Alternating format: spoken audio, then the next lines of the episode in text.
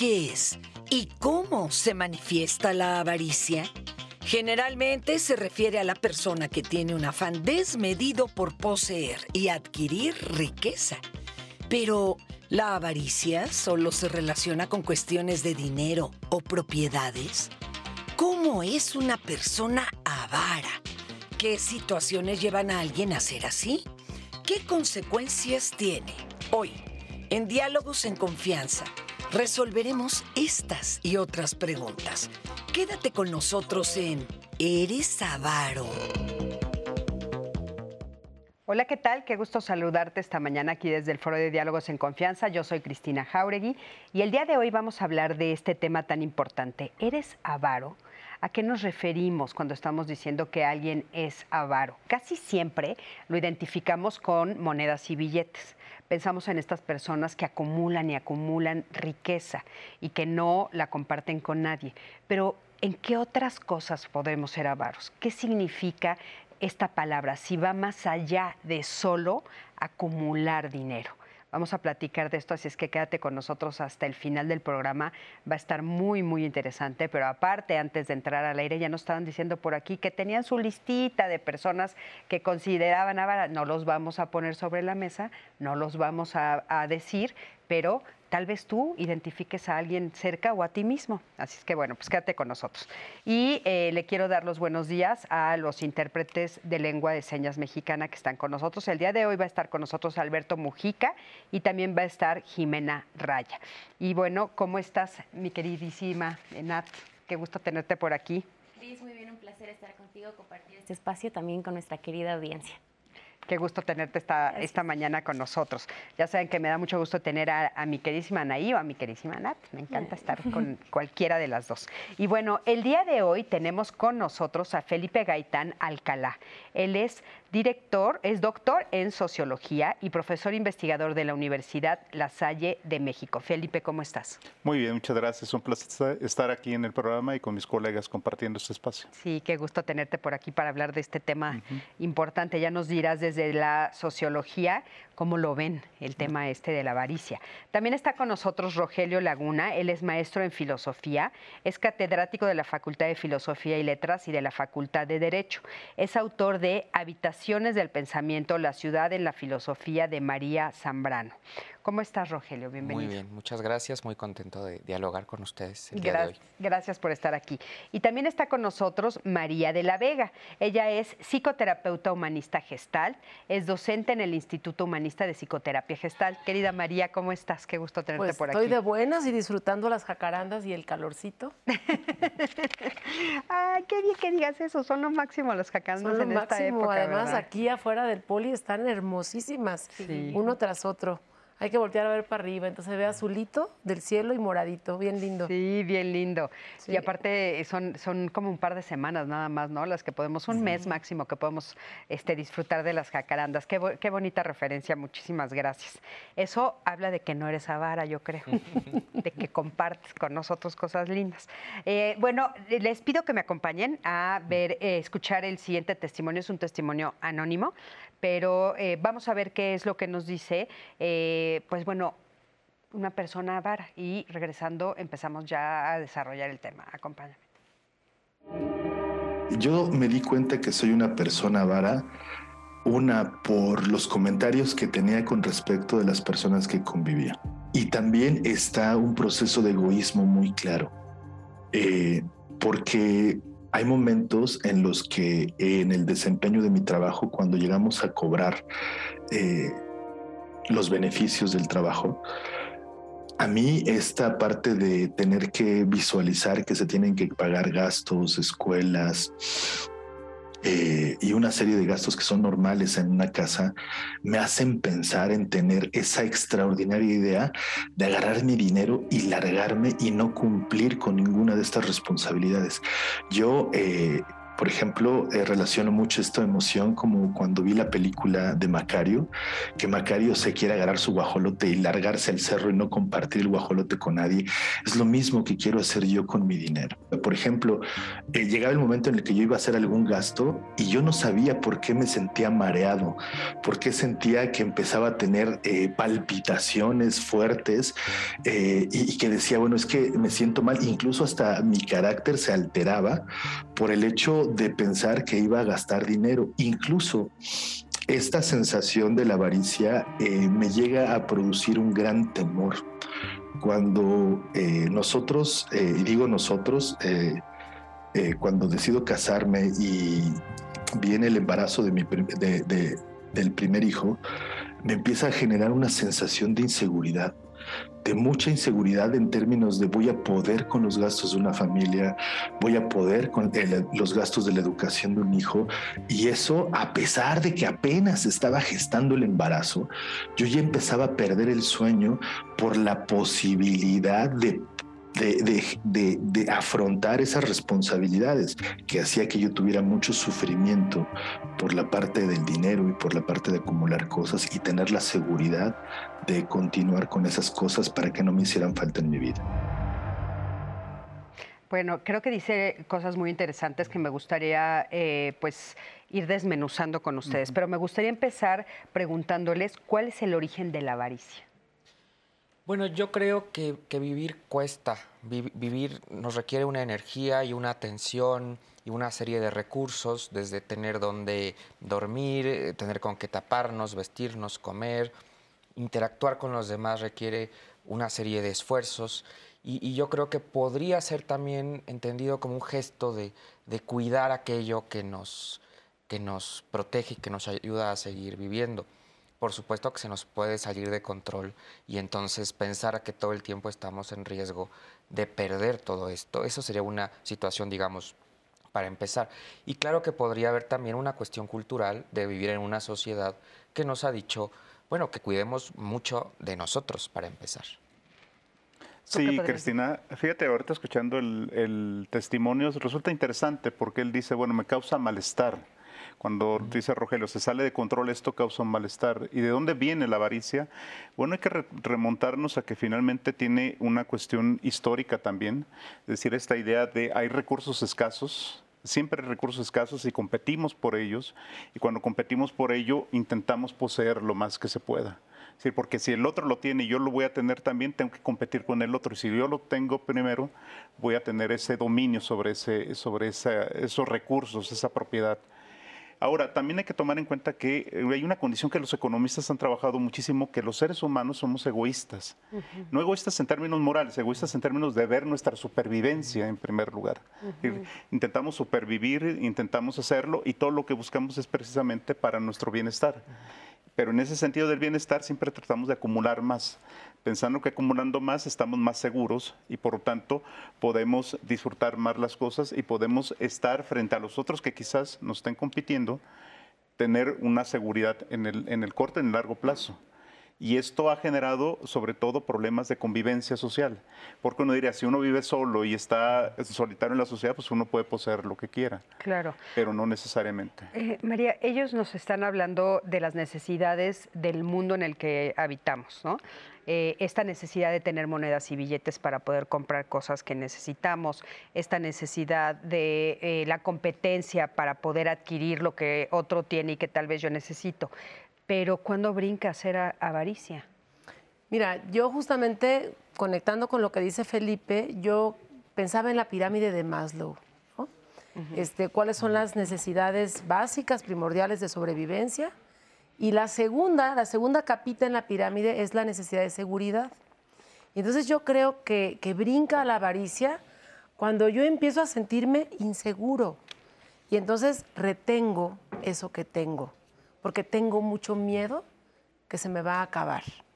Y entonces yo creo que atrás de la avaricia hay una necesidad también de estabilidad, porque siempre le ponemos como, lo ponemos como, como en un lugar muy peyorativo, ¿no? Pero tiene su parte, este, tiene quizá alguna parte sana, ¿no? Que es cuidar lo que tengo. O sea, en el otro extremo estarían estas personas que, que nunca tienen nada, que siempre gastan todo. Y por ahí tenemos una fábula, ¿no? La de la cigarra y la, y la hormiguita, ¿no? Entonces, este, el tema es cuando se vuelve tan extremo. ¿Te acuerdas de esa fábula? Es que yo no me acuerdo. Pues eh, la hormiguita era la que trabajaba todo el tiempo y entonces pasaba por ahí, encontraba la cigarra acostada, cantando, ¿no? Y la cigarra se burlaba un poco de que la hormiga era tan trabajadora. Le decía, es que ya va a venir el tiempo de lluvias y la seca, y entonces yo voy guardando, ¿no? Voy acumulando para cuando no haya. Y la cigarra se burló, enfiestó, flojeó, pues, y no se hizo responsable de su futuro, pues. Entonces, cuando llegó el tiempo de que no habían recursos, la hormiga tenía ahorros y la cigarra no los tenía. Mm. Entonces, creo que tiene que ver también, hay una parte, yo sí creo que las personas avaras tienen necesidad de mucha estabilidad y tienen mucho miedo. A mi orden el testimonio eh, me, sorprendió mucho que este señor decía que hasta se ponía nervioso a temblar cuando tenía que, que, desembolsar. Y a mí me ha tocado trabajar en terapia con gente que me ha dicho, no me gusta pagar, en el, en el consultorio generalmente los pacientes no se editan. Eso generalmente pues da vergüenza admitirlo en otros espacios, pero en el espacio terapéutico sí, sí les cuestan, no les cuesta trabajo decirlo, ¿no? Pero es mucho miedo y mucho temor también a que las cosas se acaben y entonces las retengo. Sí, fíjate que eh, retomando el testimonio, a mí también hay cosas que quisiera que, viéramos que dice el testimonio, ¿no? Dice, a mí me gustaría huir con el dinero, ¿no? Él dijo, yo quisiera el dinero, a ver, huir con él. Cuando tiene un hijo, de repente, o sea, todo lo que esto implica, pero él no dice a nivel emocional, ni dice a nivel de relación, ni dice a nivel de responsabilidad, dice a nivel económico. Pero el dinero tiene que ver con nuestras emociones y tiene también que ver con con nuestra identidad y con quienes pensamos que somos dentro de una sociedad. ¿no? Entonces, la relación con el dinero, aunque es un producto más, ¿no? este, cuesta dinero. ¿Cuántas horas te cuesta el dinero? ¿no? Y en ciertos países es más caro, en otros países es más barato, dependiendo donde estemos. Pero hay una relación emocional con nuestra identidad. Entonces, si en ese testimonio, por ejemplo, piensa que desprenderse del dinero, que tiene que ver con algo que lo hace sentir seguro, con algo que lo hace sentir como a la mejor consecuencia de su esfuerzo, eh, desprenderse de eso lo pone en riesgo o lo hace perder algo que él considera muy valioso, entonces por eso también vemos esta situación. Sí, me llama la atención, dice, eh, por ejemplo, podrían conectarlo con la carencia, la avaricia. O sea, me gustaría empezar a, tomar el tema ya de la avaricia, o sea, ya cuando alguien se para ahí, o sea, es, es una situación muy particular. ¿Cómo podríamos describir ya al avaro? Fíjate que estamos en una línea muy delgada, y ahorita María lo mencionaba, entre el ahorrador, aquel que ahorra no solamente dinero, sino tiempo, relaciones. A veces uno no quiere salir con alguien porque quiere ahorrar su tiempo o no quiere ir y verse con alguien más porque va a ahorrar su tiempo, va a ahorrar sus relaciones, va a ahorrar una serie de cosas. Entonces estamos entre el, ahorrador y el avaro. El avaro es aquel que eh, acumula y no quiere soltar. El ahorrador tendrá una característica de guardar en esa lógica de la hormiga y la cigarra. Pero el problema está cuando esto se vuelve un tema de acumular, acumular y sentir que no se tiene lo suficiente. Hemos visto, por ejemplo, personajes de la farándula, personajes de la política, empresarios que no se podrían gastar en tres generaciones lo que tienen y siguen buscando más, y siguen buscando más. Y en ese sentido ya se sale completamente de control. Entonces, lo que vemos en este caso es en un tema, la avaricia se vuelve un problema cuando, se vuelve, cuando está en la relación con los otros, cuando ya no se comparte, porque a veces hasta con uno mismo, cuando uno es avaro, se vuelve una especie de crisis consigo mismo, pero imagínate con los demás. No por nada se ha vuelto un tema moral también. Este tema de las fábulas, con la moraleja, el tema de Charles Dickens, el, cuento de Navidad, Macario, la película, es decir, se vuelve un tema de decir en qué momento se vuelve un problema de relaciones sociales. acumulas, no compartes, etcétera. Lo vamos a ver y, y, hay un problema ahora que está, que lo hemos visto ayer, fue el Día Mundial del Agua, lo vamos a ver hay una acumulación también de, por ejemplo, de este líquido, de gente que se siente insegura y hace embalses y guarda el agua. Lo vimos en Monterrey. En Monterrey ahora que está pasando el problema, la gente va y dice primero yo y los demás a ver cómo se resuelven.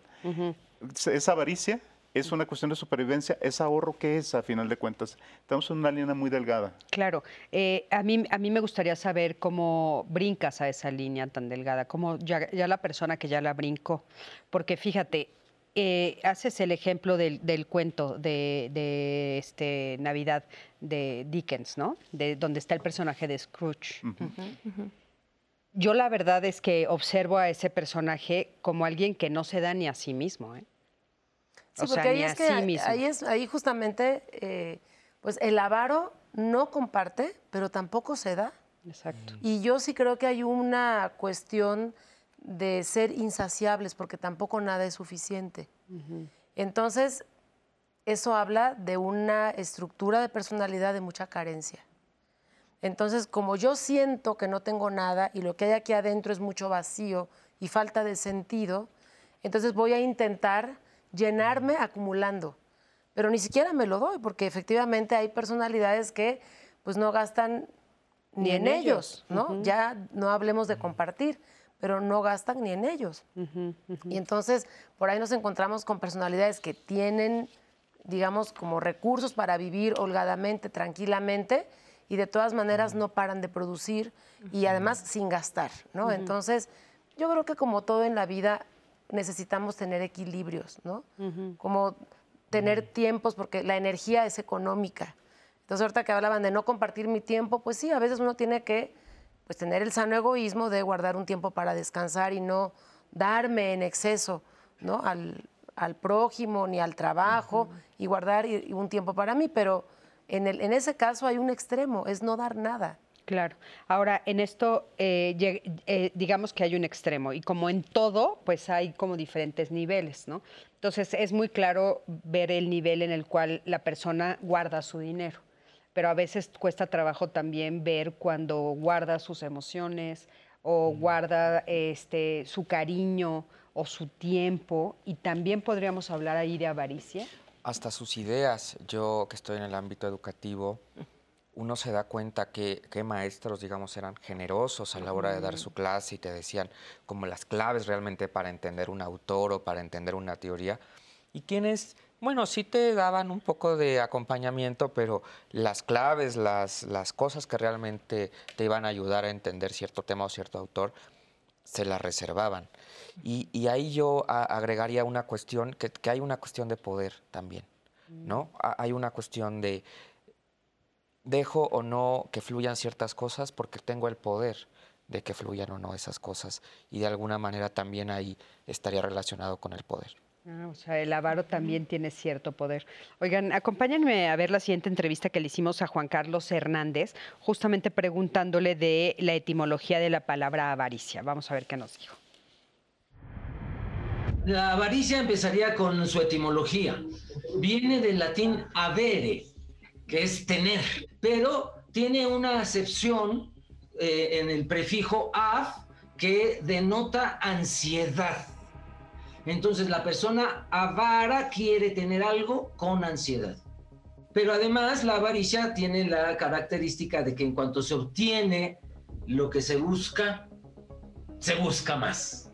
Eh, no olvidemos, forma parte de los siete pecados capitales de hoy, que fueron ocho. Y entonces la avaricia, como parte de ellos, se ha enseñado durante los siglos, a través de la educación religiosa católica, que eh, desear algo material es pecado, pero sobre todo desearlo con avaricia con esta ansiedad que no te importa dañar a otros con tal de obtenerlo. Es decir, esa es la lógica del avaro. El avaro no disfruta lo que tiene porque su placer está en el hecho de tenerlo.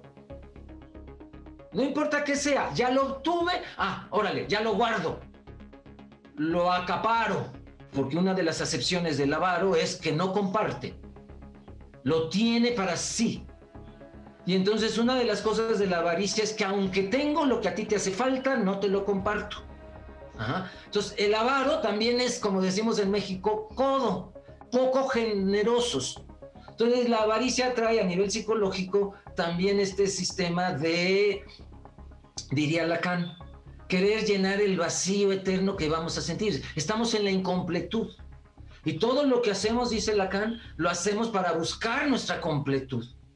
Pero la persona avara lo hace en una forma obsesiva, compulsiva. No importa dañar a alguien, pero además no comparte lo que tiene. Bueno, pues qué interesante también todo lo que nos está diciendo Juan Carlos. O sea, entonces el avaro, eh, el placer está en tener, solo tener. En tener y en llenar ese vacío. Y a mí me gustaría complementar con, eh, además de llenar el vacío, también tiene que ver con compensar. Y aquí podemos poner no nada más el dinero, la comida, las drogas, el alcohol, y son estas cosas que se utilizan para anestesiar emociones difíciles de transitar, que creo que las hemos sentido todos, ¿no? La humillación, la vergüenza, la impotencia, la sensación de ser inadecuado. Y entonces hay gente que las llena con comida, hay gente que las llena con alcohol y hay gente que las llena con posesiones. Eso les da como mucha excitación, ¿no? Como decía Juan Carlos hace ratito, y es muy compulsivo. Entonces hay gente que compra ropa, hay gente que compra zapatos, hay gente que compra propiedades, depende un poco como de, lo que tengas, ¿no? Para poderlo gastar, pero el hecho de gastarlo es lo que les da un poquito de calma y anestesiar esa parte tan vulnerable que a todos los seres humanos nos pasa. ¿no? Claro. Y, y, bueno, esto de que tenga que ver con un pecado capital, o sea, está la religión metida en, esta, en este tema de la avaricia, lo ponen como pecado capital. No, y lo vemos ahora, eh, bueno, los pecados capitales desde el punto de vista cristiano, judío cristiano, judeo cristiano está presente, pero en otras religiones también se, manifiesta esta idea de no poseer más de lo que uno necesita. Y si posees más de lo que necesitas, se vuelve avaricia. Entonces, hay que tener en cuenta que moralmente se sanciona porque eh, reitero, esta parte genera un problema de relaciones sociales, porque no solamente es poseer, sino también aprovecharme del que otro que tiene para que el otro me pague o para disfrutar los bienes del otro, pero no los míos. Entonces, ¿cuántas veces no hemos visto que de repente alguien va y se hace pato que no coopera para algo, para la cooperación, y, pero disfruta los bienes. y entonces se ahorra ese dinero y se me ahorré tanto dinero y acaba siendo el estigma social de, este es un aprovechado. Estoy hablando de la vida cotidiana, pero imagínense a nivel general, o sea, el que tiene más aprovecha lo que tienen los otros y lo hace. Y aquí quiero... O sea, estás hablando a nivel general, te refieres a, países. A países, me refiero a, grandes fortunas que no necesitarían, no necesitarían mm. pedirle un favor a nadie, pero lo hacen. No, que los, los, términos de intercambio no son recíprocos. Entonces, por ejemplo, no sé, por ejemplo, vienen las grandes empresas o farmacéuticas y nos compran un bien que ellos lo transforman y le pagan al productor muy poquito y ellos le ponen un valor agregado muy grande. Claro. Y no genera nada. Entonces, esa es una no cuestión. No genera riqueza en el que la produce, pues. No hay una relación simétrica, al contrario, es te exploto más, hay una relación de poder que decía Rogelio, es una relación de poder, tengo, pero no te comparto, pero lo poco que tienes también lo quiero. entonces se vuelve un problema. Y aquí estamos en, medio de entre lo que vendría siendo el ahorro o el, poseer propiedades por necesidad o por deseo. Es decir, ya esta necesidad, esta ansiedad por poseer más, y que en términos religiosos está sancionado moralmente, pero por el otro lado tenemos un ámbito más secular que es el tema del consumismo. Es decir, me están provocando que consuma más, que tenga más, entonces no quiero solamente un par de zapatos, quiero los cinco pares de zapatos. Y me voy a sentir bien, entre comillas, teniéndolos. Y voy a comprar tanto y voy a hacer mil cosas y voy a tener 20 propiedades, aunque no pueda vivir en esas 20 propiedades, pero las voy a tener. Es decir, y si sale otro desarrollo y me ofrecen, lo voy a hacer con la capacidad que yo tenga y los recursos que tenga. Entonces, esto se vuelve un problema. Y quizás muchos de los televidentes se acordarán estas ideas que refleja la avaricia en muchos sentidos. Cuando se da la Revolución Mexicana y se da después la, la cristiada en México, mucha gente empezó a buscar tesoros escondidos. Y esta idea del avaro que abajo del colchón escondo y lo voy a enterrar. ¿Quién lo disfrutó? El que lo encontró. ¿Cuántas veces decían, no voy a gastar nada? Y se lo entregaban a los sobrinos, a los nietos, a los hijos y lo dilapidaban.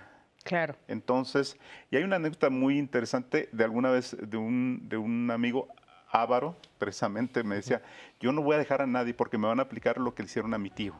Su tío era muy avaro también eh, tenía la avaricia, acumuló tal cantidad de recursos que a su esposa nunca le dio nada. Y cuando muere le dice, no te voy a dejar nada.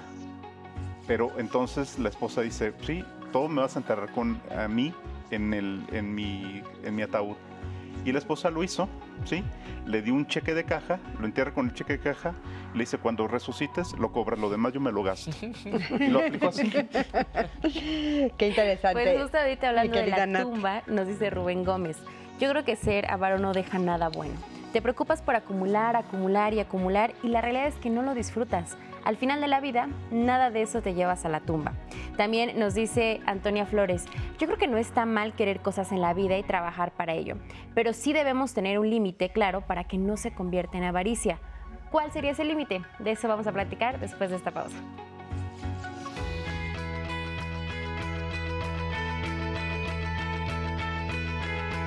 No te guíes por la creencia que afirma, cuanto más tenga, mejor me voy a sentir. La felicidad no está en poseer cosas. Ya estamos de regreso aquí en Diálogos en Confianza y los invito a que mañana jueves no se pierdan nuestra emisión. Vamos a hablar sobre las tradiciones de Semana Santa. Durante esta semana que estamos viviendo hay diversas tradiciones que reflejan la diversidad cultural que hay en nuestro país, desde la preparación de alimentos hasta procesiones, representaciones con música y con danza, que refuerzan por supuesto los vínculos sociales y también las tradiciones que hay en nuestro país. Así que no se lo pierdan porque va a estar muy bueno y cuéntenos cuáles son las tradiciones que ustedes tienen durante esta Semana Santa. Y continuando con nuestro tema de hoy, estamos hablando de la avaricia. Vamos a leer algunos de los comentarios que ustedes nos han dejado aquí en las redes sociales. Nos dice un hombre, tengo 35 años y vivo solo. Me gustaría formar una familia, pero no sé si el estilo de vida actual nos orilla a no tener hijos, por lo que nos puede costar económicamente. ¿Esto podría considerarse avaricia? También una mujer nos dice, me es muy difícil darme un gusto. Planeo todos y cada uno de mis gastos y prefiero guardar lo que me queda para, para, sentirme segura, para sentir que tengo un sostén. También nos escriben, ¿cómo puedo encontrar un equilibrio? Me cuesta mucho trabajo dar. Prefiero estar solo con tal de no invertir en los demás. También nos escribe Rosa Bermejo, yo he notado algo en el comportamiento humano. Hay gente que entre más tiene, más y más quieren olvidan disfrutar la vida con tal de acumular riqueza, cuando yo creo que el verdadero rico es el que menos necesita para ser feliz, nos dice Rosa. Muchas gracias por sus comentarios y sus testimonios. Vamos a ver ahora esta historia y seguimos reflexionando sobre la avaricia. Tengo una pareja desde el momento en que, me caso con él y, tengo a, salgo embarazada, este, empieza ahí la avaricia en que no hay dinero para algunas situaciones. Bueno, por ejemplo, para ropa de maternidad yo nunca tuve ropa. Siempre él comentaba que, que había otras prioridades. Así fue con el paso del tiempo. Yo cuando pedí algo, ah, ahorita no hay. Eh, después, y, y, siempre era el después hasta, hasta que, que él decía, ¿no? Para la comida yo veía a dónde ir a comprar más barato. A veces me iba a los tianguis, a los mercados grandes, a la central de abastos para que me pudiera rendir eh, el dinero que él me daba para, para una semana o para 15 días, ¿no? Él en su salud también no, no ha gastado, él tiene una enfermedad y, y pues nada más se la pasa a veces me la compro la más barata, el medicamento y, nada más. Y ya después, con el tiempo, voy a ir con el médico. O también lo de las reparaciones de casa. Ay, ahorita no es urgente. Ya después empecé pues a darme cuenta de que, pues, que sí realmente había dinero y, siempre lo, lo estaba cuidando, ¿no? Ya empecé otra vez a, trabajar momentáneamente en diferentes cosas y ya tengo un, dinero para mí. Necesito unos zapatos, me los compro. Necesito un pantalón, me lo compro. Ya no estoy esperando a, que me lo estén comprando, ni, ni, estar esperando a que esa persona ávara que está conmigo me quiera comprar. Muchísimas gracias por este testimonio.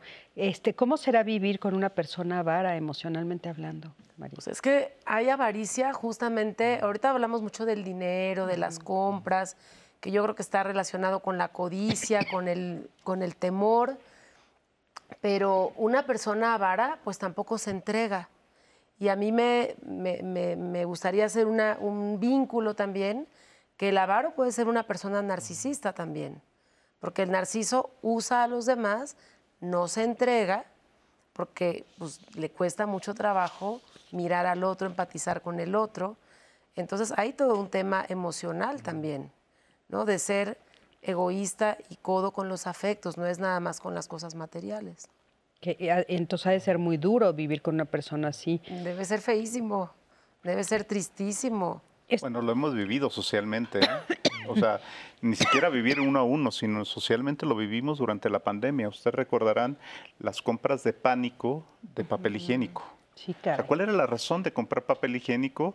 Ninguna, pero la gente un chisme, compraba. ¿no? Que nos llegó por ahí. El efecto, ¿cómo le llaman? El comportamiento por efecto, socialmente le llamamos. Es decir, alguien compra y todos los demás van pensando, tengo que acumular por algo, no sé para qué, pero tengo que acumularlo. Y de repente veíamos que salían con, y no teníamos acceso a, y se volvió el mercado negro, no tenemos acceso a ese bien. Y alguien decía, bueno, ¿cuál es la razón del papel higiénico? Y te aseguro que muchas personas ahora tienen una cantidad de papel higiénico que no saben qué hacer con ella. La van a usar. No, pero es que el detonador para estas compras de pánico es la escasez. Entonces, cuando pensemos que va a haber escasez y que tiene que ver con esta necesidad de seguridad y de sobrevivencia, decimos, yo no quiero que me falte. Claro. ¿no? Y entonces ahí es donde y lo compran. Ahora, qué, qué, duro el ejemplo que estamos viendo ahorita a nivel mundial, por ejemplo, con la guerra de Ucrania, ¿no? Porque pues puedes tener eh, acumulado papel de baño, pero pues no te va a servir. Bueno, en, España pasó que la gente empezó a acumular aceite de girasol porque en Ucrania producen este aceite y entonces la gente fue a los supermercados a intentar tener los últimos galones de, aceite. Se entiende que es una situación muy compleja, se entiende que, no es de fácil eh, resolución, pero me parece que ahí lo que tendríamos que preguntar es que tan bien preparados socialmente estamos, tanto en términos económicos como en términos emocionales, porque me parece que tenemos pocas opciones, es decir, en nuestras casas, en nuestras escuelas, tenemos poca información al respecto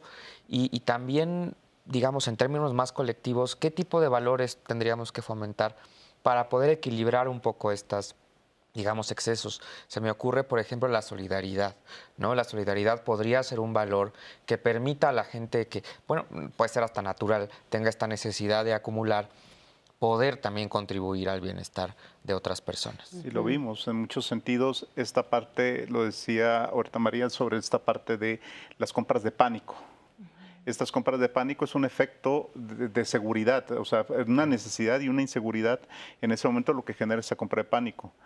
Pero lo que dice Rogelio es en qué sentido también somos conscientes de que necesariamente compartimos con los otros. Si no solamente para mí, hay una compra de pánico, claro que lo acumulo, pero después la pregunta es, ¿sigo acumulando? ¿Sigo, ¿Sigo con esto o lo comparto? mucha gente ya no lo compartió. No, en esto que, que ustedes están diciendo, a mí me brinca eh, esta sensación tal vez que el avaro tiene en sí mismo de no, no puedo. O sea, por ejemplo, no, no voy a poder tener papel de baño, ¿no? Entonces, por eso este, no voy a poder más adelante hacer dinero. Entonces, ahorita que lo estoy haciendo, me lo quedo. ¿Creen que puede haber algo ahí de no puedo? O sea, de, de sentir que no van a poder después o que no son capaces de producirlo después o de adquirirlo después. Pues parece que sí, o sea, por lo menos en los testimonios es no voy a poder mantener a una familia. Yo ahorita, o no, también Nat nos estaba diciendo de una llamada o de un mensajito, ¿no? Yo también creo que eh, esta parte eh, social, que yo creo que es parte de nuestro tiempo, pues ha llegado hasta en la parte de, de, las decisiones de cuántos hijos queremos tener. Porque ahora muchas familias, muchas parejas deciden no tener hijos o tener un hijo único. Porque dicen, no me alcanza, porque la vida se ha hecho más cara, ¿no? Y hay más conciencia y ahora también, ya sé que hemos avanzado poquito, pero seguimos avanzando, chicas, este, pero las mujeres también salimos a trabajar. claro. Entonces, digamos que todo el, el tema social también ha cambiado mucho, ¿no? Los, los sistemas familiares son muy diversos ahora. Y, hablando en este tema, por ejemplo, entonces la sociedad está orillando a las personas a acercarse más a ser avaros, en ese sentido del que nos está diciendo María, porque sí estamos viendo esto que ella dice claramente, ¿no? Fíjate, hay un efecto del mundo se ha vuelto más pequeño, la sociedad se ha expandido y los recursos se han vuelto más escasos. En ese sentido, tenemos una ecuación perfecta como para decir hay que ahorrar hay que ahorrar energía, hay que ahorrar agua, hay que ahorrar una serie de cosas. Pero en ese concepto de ahorro no lo entendemos, o sea, no entendemos ahorrar significa no solamente para mí, sino también para que el otro tenga acceso a ese también, a ese Para el futuro, ¿no? Para el futuro, pero entendemos el ahorro como esta parte, yo, primero yo, y una parte egoísta.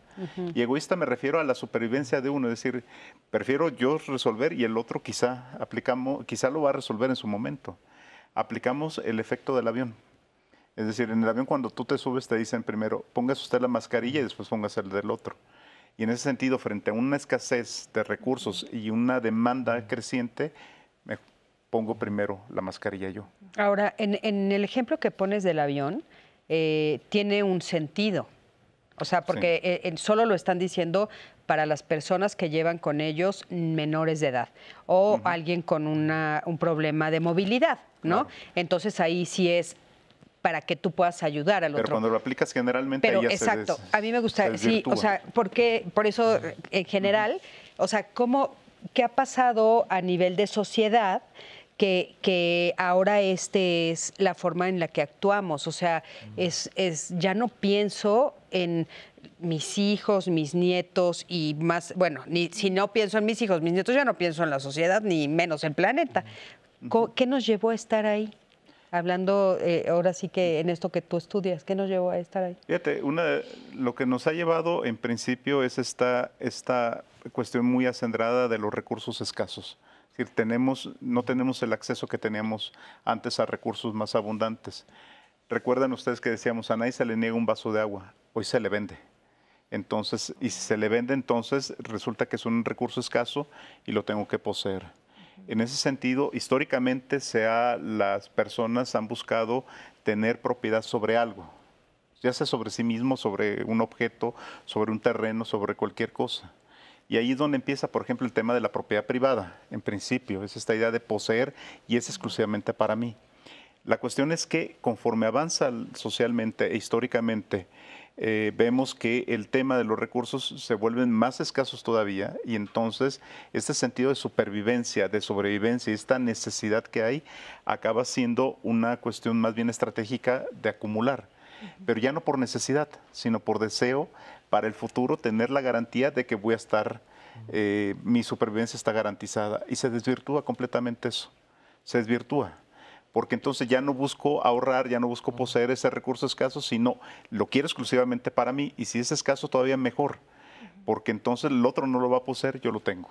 Hay, hay una paradoja ahí, porque en una sociedad que todavía hasta cierto punto dice eh, ser confesional, practicar una religión, creer en Dios, y al mismo tiempo parecería que no hay una confianza en que el futuro va a proveer entonces hay, hay, como una especie de, contradicción, como al mismo tiempo dos mundos. No se puede por un lado decir que crees en Dios y que eh, te va a proteger y que te va a ayudar y guiar, y, y, al mismo tiempo estar acumulando papel de baño en el supermercado. Ahí hay una contradicción importante que yo creo que habría que, pensar. Yo creo que eso que dice Rogelio es lo que domina.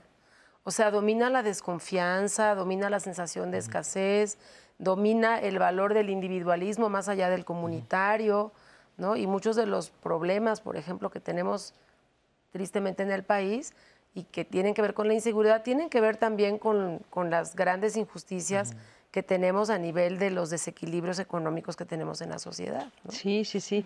sí Entonces es, es, origen de muchas cosas, ¿no? Sí, la avaricia, sí, sí, sí, Es como, o sea, es, eh, me gusta mucho cómo lo están desarrollando ustedes porque, claro, de repente nos podemos dar cuenta que viene de muchos lados, que hay como en, en, muchos momentos que hay que estar alertas, que hay que estar atentos, porque estamos haciendo mal no una sola cosa, muchas cosas, ¿no? Fíjate que esto que dices me llama mucho la atención porque yo, yo todavía recuerdo a mis abuelos pensando en el futuro de, la sociedad. O sea, sí esas frases que, que decían, bueno, es que le va a hacer bien a todos, planta un árbol para tus nietos, planta un árbol. Y ahora ya no, María, ahora, ahora es para mí, para mí, para mí y primero yo, ¿no? O sea, corto este árbol porque, oye, pero es que el día de mañana no le va a dar sombra a nadie. Sí, pero hoy quiero sol yo. Hoy. ¿no? Bueno, es que hay un sistema de mucha inmediatez. Nos cuesta trabajo pensar en el futuro. Y yo hace rato que se hablaba de la tacañería y de la avaricia, que están como muy mezcladas. Yo pensaba que hasta hay empresas, instituciones que son tacaños y tacañas con sus usuarios, con sus trabajadores. O sea, es un problema que no nada más es individual, sino habría que verlo en esferas muy completas. ¿Cómo podrías definir tacaño a diferencia de avaro? para que el público que nos está viendo lo entienda. Es que yo creo que son dos caras de una misma moneda, ¿no? Al mismo tiempo que quiero acumular, que me gusta acumular, no quiero gastar. Y vemos instituciones que, ni, o sea, ni una silla le ponen al, a los usuarios. Podrían hacerlo, pero no lo van a hacer, no van a gastar en eso. Podrían darle a sus empleados tal vez un poquito más de descanso, no lo van a hacer. O sea, hay una serie de prácticas que, que me parece que sí habría que pensar justo en estos valores de, de, contrarrestar. Y me encanta, me encanta que lo estés poniendo sobre la mesa porque yo creo que son en esas pequeñas acciones donde me pierdo. O sea, e, este, me hiciste pensar en esto de cómo ves el vaso, ¿no? Medio vacío o medio lleno. Y como ves el vaso, es cómo te paras en la vida, ¿no? Entonces yo en vez de tratar de darte más, trato de darte menos o sea, haz de cuenta, si estoy eh, en el, tus, no sé, ¿no? Este, 92, en vez de subirlo a 100, lo bajo a 90. Pero entonces eso es en todo. Te puedo dar más sueldo, pero no te lo doy.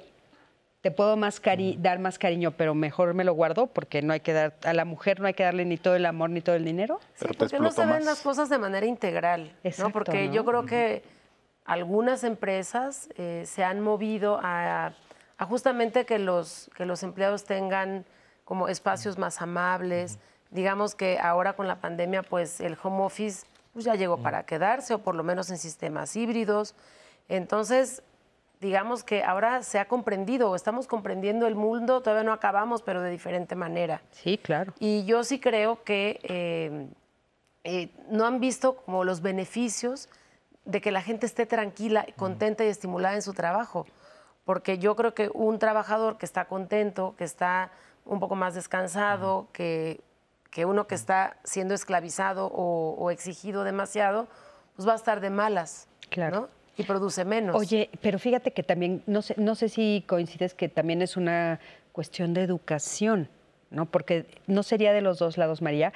O sea, yo te doy más, pero entonces no creas que me estás abusando, ¿no? ¿Qué, dijiste ahorita? No, no, que eh, en ese sentido te doy más, pero no es un favor que te están haciendo. No. Es una cuestión recíproca. Debería ser recíproca, porque a veces las personas del otro lado también, o sea, creo que esta, esta dicotomía se da porque del otro lado también piensan, ay, este, ya, ya Le doy la mano y se agarran el pie, ¿no? Exacto, gracias. y ahí lo que lo que vemos es en esta parte que decía Rogelio, los tacaños se da en la relación. O sea, el avaro es aquel que intenta poseer más, es un deseo de poseer más, y el tacaño es aquel que no comparte, es decir, tengo pero no te comparto. Y muchas de las empresas no solamente no dan más, sino eh, le piden más a los empleados. Oye, pero el tacaño no es el que sí te comparto, pero lo mínimo necesario. Lo mínimo necesario pero lo mínimo mínimo. Pero lo mínimo, porque el avaro nada. No, el avaro por supuesto que no. pero el tacaño sí, pero lo mínimo necesario. Sí. Y a veces el avaro eh, se mueve en la tacañería, o sea, está en ese, en ese juego. Sí, o sea, por ejemplo, puedo comprar ahorita cuatro, cinco, cinco este, piezas de pollo o puedo comprar siete. Sí, exacto. No, o voy a comprar cinco alitas. Ajá. ¿no? Y no compro pechuga, ¿no? Sí, sí, sí. O compro, a ver, los invité a comer, bueno, pero entonces, pero sí tengo dinero para. Exacto, eso es tacañería. Ok, oigan, vamos a ver el siguiente, la siguiente cápsula de, sobre el cerebro y la avaricia con Víctor Manuel Rodríguez. Vamos a ver qué nos dice. La primera relación que se empezó a establecer entre el estudio de la avaricia con otras actividades de nuestro funcionamiento, ¿verdad? Mental y, de nuestra conducta, fue la asociación que existe entre la avaricia y la impulsividad. Las personas que tienen este rasgo, se le ha denominado incluso rasgo de personalidad de la avaricia, tienen mayor propensión a la impulsividad. El segundo punto, en el cerebro vamos a tener una serie de neuronas, una serie de circuitos que se les va a denominar el circuito de la recompensa. ¿Qué quiere decir esto? El circuito de la recompensa es cuando yo realizo una acción, cómo siento el placer después de realizar esta acción, ¿verdad? En el caso de la avaricia, se sabe que hay una alteración también de este circuito de la recompensa. Y por el otro lado, vamos a tener un pobre control de impulsos. Entonces viene relacionado en nuestro cerebro en la parte delantera, justo por arriba de nuestros ojos, tenemos una corteza cerebral que se le denomina la corteza prefrontal. Es la que nos va a frenar para poder valorar si lo que vamos a realizar es adecuado, no es adecuado, y es la que tiene que evitar que actuemos sin valoración del contexto social en este caso es arriesgar de más con la finalidad de acumular la mayor cantidad posible. No se restringe específicamente la avaricia al dinero.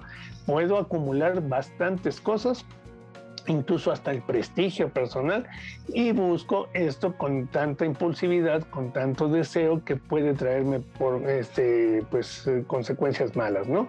Sin embargo, no estamos hablando de una enfermedad, no estamos hablando de una alteración ni de una malformación ni nada. Es, son rasgos, son tipos de conductas que tenemos en diferentes tipos de personas. Podríamos estar hablando entonces de es un tipo de la personalidad, ¿no? Es un tipo de personalidad. Este querías decirnos Sí, Cris, pues en, los comentarios que les he compartido hemos visto como la tendencia de, bueno, tengo miedo de que no me alcance o estamos hablando de personas que probablemente no tienen tanta abundancia económica.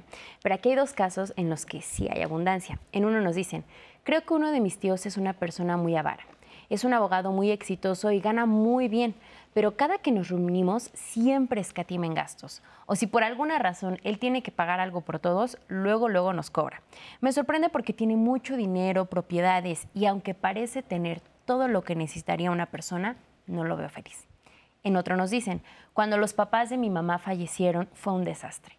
Son tres hermanos. Uno de mis tíos tiene una situación económica muy desfavorable.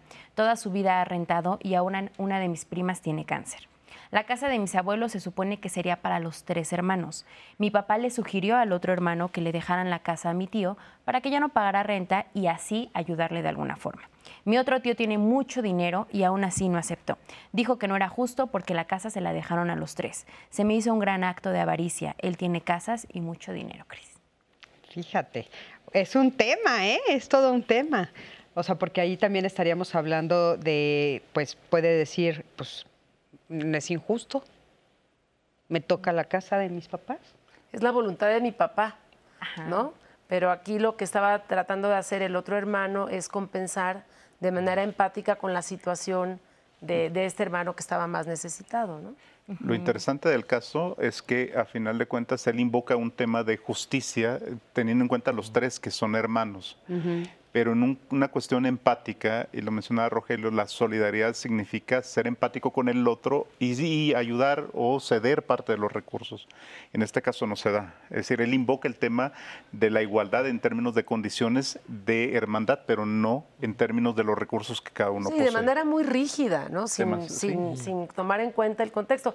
Pero yo con el testimonio, con este comentario anterior, yo quería decir algo que leí hace mucho tiempo en un libro de Eckhart Tolle, que dice que lo verdaderamente importante no tiene forma, este, un poquito como aludiendo a si de veras hacemos como una introspección de qué es lo que de veras es importante en mi vida no tiene forma.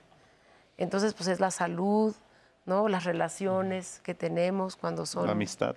cercanas, sí, la cuando acumulamos las cosas, a veces jugamos, estamos en los fetiches porque esta parte de acumular nos da sensación de seguridad, pero no es una seguridad este, real, es ficticia a final de cuentas, porque son fetiches. Y lo pongo con un ejemplo. Cuando en los años 90, ustedes eran muy jóvenes en aquel entonces, en los años 90 se cambia, ustedes recordarán que los pesos eran, tenían tres ceros más.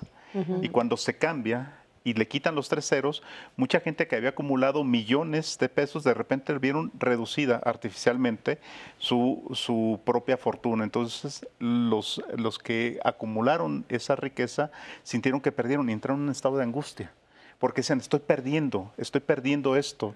Y entonces entraron en esta angustia y muchos de ellos acabaron en una depresión terrible. Y estoy hablando de hace muchísimos años en este fetiche. Claro. Acumular objetos y demás también. O sea, no entendieron que los tres ceros se le quitó al nivel nacional. A nivel nacional, para ellos era, Solo tenía millones, pasé a miles. Sí, sí, qué duro, que, sí. Entonces, igual con los objetos, uno puede poseer computadoras, por eso también el consumismo funciona, porque las computadoras yo puedo acumular, o sea, siento, y son para mí exclusivamente, aunque tenga cinco, tenga 20 carros, pero si sale una nueva generación, resulta que estos ya perdieron su valor. Entonces, ¿qué hago? Claro. acumulo los otros. Ahora eso eso también trae atrás otra trampa, ¿no? Porque no solo pierde su valor, también ya hay cosas que no puedes leer, hay cosas y se están volviendo una necesidad, es terrible lo que están diciendo. Ahora, me gustaría preguntarte, Felipe, ¿tú crees que la avaricia tiene que ver con la edad? No, necesariamente. ¿eh? Claro, a mayor edad uno intenta como buscar su seguridad y demás, pero no, o sea, eh, viene siendo este trastorno de personalidad que se va eh, dando a lo largo del tiempo. Lo vemos en los niños, y tú como terapeuta lo sabes mejor, esta idea de los niños que intentan acumular todo y no compartir con nadie, pero también los más viejos. Pero eso es una etapa nada más de los niños. ¿no? Es una etapa porque los niños, bueno, todas las personas, niños y niñas, este, hasta los veintitantos años, no tenemos o no, no, no hemos tenido un cerebro maduro y funcionamos como en las partes más primitivas del cerebro, donde está la avaricia, donde no compartir yo primero, y la empatía no se desarrolla como hasta los 11, 12 años, ¿no? Y hasta los veintitantos, digamos que tenemos madurez, pero luego encontramos unos, unas personas que tienen 40, 50 y, tampoco están maduros. Ahora, hace poquito estuve en Villahermosa y una amiga preguntó de alguien, ¿no? De algún compañero así, este, y dijo, no, es que hay unos que pasan de verdes a podridos, ¿no? O sea, que, la madurez no llega, ¿no? a ninguna edad, ¿no? Pero fíjate que el estereotipo, y nada más quisiera, el estereotipo de la persona que es avariciosa es la persona mayor, porque nos hemos quedado con esta imagen. ¿Por qué, se, ¿Por qué se muestra siempre en esta imagen del adulto mayor? Porque al final de la vida uno se piensa, ¿para qué acumula tanto? O sea, no tiene sentido que acumule tanto.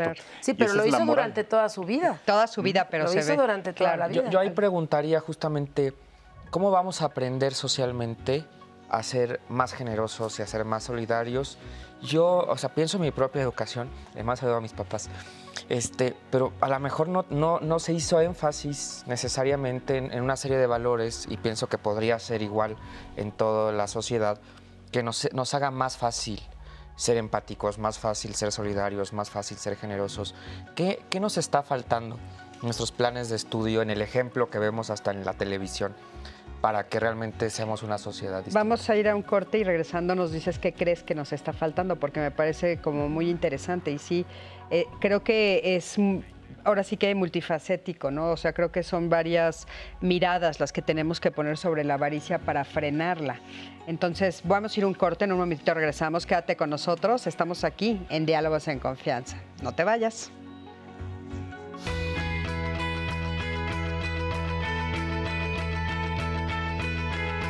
Centra tu atención en lo que tienes y no en lo que te hace falta. Gracias por continuar con nosotros. Estamos completamente aquí en Diálogos en Confianza y vamos con más de sus comentarios que nos han dejado en redes sociales a propósito de la avaricia. Nos dicen, antes la vida era más barata o tal vez éramos menos avaros o más egoístas porque antes tenían hasta 16 hijos. También nos escribe un hombre que nos dice, tengo un amigo que tiene mucho más dinero que yo tiene un mejor trabajo, gana más que yo, pero siempre que salimos se hace el desentendido y varias veces no ha pagado la parte que le corresponde. No entiendo cómo si tiene tanto dinero es tan codo, nos escriben. También eh, Rocío nos dice, debemos ser despreocupados por el futuro o ser más generosos y saber que al serlo encontraremos otras razones de ser felices. Esta palabra, la generosidad, probablemente la podremos poner como la contraparte de la avaricia. Y justamente sobre esto nos habla Gerardo, que nos habla de su labor y lo que para él significa la generosidad. Yo pertenezco a la comunidad de San Egidio como una asociación católica de, laicos. Eh, siempre he creído mucho en la, en necesidad de parte de la vida, del tiempo, poderla dedicar a, construir algo más sólido, ¿no? sobre todo la paz. Y la paz es el estado del bienestar, de la salud, de la alegría, de la felicidad, de la plenitud. Eso es la paz, ¿no? Eh, a veces se piensa que es la ausencia de guerra, no, no, no, es mucho más que eso, ¿no? Quedarse en situación de calle es un drama espantoso, ¿no? Es, haber perdido todo, haber perdido la familia, haber perdido a veces hasta la dignidad, casi casi, estar en una situación de vulnerabilidad, de, entonces es una persona que vive en una gran necesidad. Cuando alguien se acerca y tiene un gesto de simpatía, un gesto de, amistad, de, solidaridad, eh, de generosidad, esto es como un bálsamo para su vida, es como una ayuda y lo enriquece a lo, sostiene, a veces lo, ayuda a levantarse. Cuando hacemos eh, cualquiera de estos actos, eh, por ejemplo, el servicio que hacemos en las escuelas de La Paz con los niños, que es un servicio gratuito que hacemos eh, para eh, insertados en las colonias populares o, marginales, donde tratamos de que los niños no abandonen la escuela y, este, y que vayan mejor. Cuando hablamos de generosidad, siento que podríamos correr el riesgo de pensarlo como dar lo que te sobra y yo creo que la generosidad es un acto de justicia, siempre es un acto de justicia. Y practicar la generosidad es practicar la justicia en la vida cotidiana, ¿no? Por gratitud, que es en el fondo también muy importante, y por necesidad, ¿no? Necesidad de, que cuando alguna vez estemos también en situación difícil, tener la esperanza de que haya quien te tienda la mano, ¿no? Fíjense qué interesante. ¿Ustedes creerían que la salida a esta actitud avara sería la generosidad? Fíjate que yo creo que el antídoto de la avaricia es el servicio, es darme, darme a los otros. Y bueno, una manera de darme es ser generoso, con el conocimiento, con el amor, con el tiempo, con los recursos, como hacerlo muy extenso. Claro. ¿Tú, Rogelio, qué piensas? Pues yo pienso varias cosas. Eh, lo primero es que que justamente hablaríamos de un desequilibrio, ¿no? Eh, o sea, la avaricia, este miedo a perder, este miedo a, no tener eh, para mi supervivencia, nos indica que hay ahí como, como un desfase tal vez en, evaluar nuestra realidad y en entender quiénes somos y cuáles son nuestras, nuestras potencias. Entonces yo, yo lo vería por este lado de eh, cada caso particular habría que revisarlo, pero, pero creo que sí es algo que tiene que equilibrarse, es algo que que podría impedir que podamos vivir juntos, que al final creo que es algo a lo que tendríamos que, siempre mirar, cómo vamos a vivir juntos. Es como no confiar en, la familia, en los amigos, en la sociedad. O sea, si te quedaras sin nada, que no tendrías a nadie en a quien acudir. Que eso pasa cuando se es avaro, se rompen las relaciones sociales y te puedes estar muriendo con los millones atrás o con todas las cosas y nadie te va a apoyar, nadie te va a buscar. En el cuento de Navidad se muestra mucho esto, el tipo aislado con mucho dinero, pero está aislado a final de cuentas. Yo creo que un punto importante es el tema también de compartir, que es, parte de la generosidad. En esta parte de compartir se vuelve algo importante porque se genera confianza. Hay un meme que a veces circula en las redes que me gusta mucho cuando hay dos tipos dialogando y uno de ellos es, tengo 10 carros, cinco casas, tengo cinco posgrados, ¿y qué tienes tú? Y el otro le dice, tengo dos galletas, ¿tienes galleta? No, te invito una. Vean la diferencia entre una galleta y todo lo que tenía. El otro no tenía una galleta, pero este tenía dos galletas y le compartió al otro una. Que puede parecer como muy sencillo este ejemplo, pero habla de que al final de cuentas se generan lazos, se comparten cosas con el otro. Durante la pandemia lo vimos, había gente necesitada y lo que se hicieron en muchas colonias fueron estas ollas comunitarias, estas ollas para compartir entre los que vivían en la cuadra. Y ponía cada una. Entonces, y eso generó confianza y generó un lazo de seguridad, porque no era mi sobrevivencia por sí mismo, sino era mi sobrevivencia junto al otro que está a un lado y que los recursos que yo tengo lo puedo compartir con el otro y el otro va a compartir conmigo. Es muy difícil llegar a esto, pero en principio creo que es un punto que podríamos comenzar a discutirlo en nuestros valores que mencionaba Rogelio, en nuestras formas de compartir, en nuestra forma de relacionarnos porque aquí parece que estamos en sálvese quien pueda y como pueda, y en ese sentido es lo que hay, lo quiero tener. Sí, y eso es algo que se ve mucho más en las ciudades. O sea, tal vez en, lugares más pequeños se ve más eh, cómo se comparte. Yo tengo la fortuna de poder estar muy seguido en Morelos, por ejemplo, en Terepoztlán, que es un pueblito aquí en México, y es increíble, te abren las puertas, te comparten en las fiestas, en todo, ¿no? Y, y en la ciudad se ve diferente, pero ¿Cómo podemos desapegarnos de las cosas materiales, María? Porque tiene que ver con emociones atoradas. O sea, hay un trabajo interno muy fuerte que se tiene que hacer para desapegarnos, ¿no? Pues con una sensación de carencia. Y entonces habría que ver en cada caso particular como un trabajo de proceso terapéutico profundo de, de dónde viene. ¿no? Yo hace rato hablé de la personalidad narcisista y fíjate, los narcisos llegan poco a terapia pero sí llegan. ¿Ah, sí? ¿Te ha tocado? llegan, sí, me Es rarísimo, ¿verdad? Es rarísimo, pero llegan por dos cosas que se juntan con lo que hemos estado hablando hoy. Llegan por problemas eh, de desempeño sexual, por disfunción eréctil, porque tiene que ver con un acto de entrega, y llegan por soledad, porque efectivamente han roto todo su vínculo con su sistema familiar. Entonces, digamos que habría que trabajar profundamente, porque evidentemente eh, algo pasó también en la infancia. O sea, yo no quiero desresponsabilizar al adulto, pero hay circuitos neurológicos que se establecen desde que somos muy pequeñitos, inclusive algunos inútero, antes de nacer. Entonces, habría que ver por qué esta personalidad narcisista o por qué esta personalidad avara se construyó desde edades muy tempranas.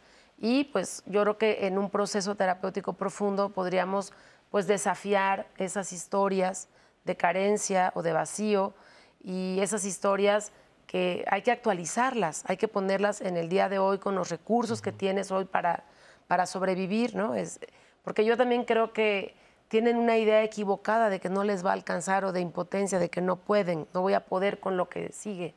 Y entonces hay que, eh, en la psicoterapia gestal trabajamos mucho con el aquí y el ahora, que también tiene que ver con, una, con un origen espiritual budista, de, vivir el ahora y disfrutar el ahora, ¿no? No tensionarnos con el futuro, ni lamentarnos del pasado, ¿no?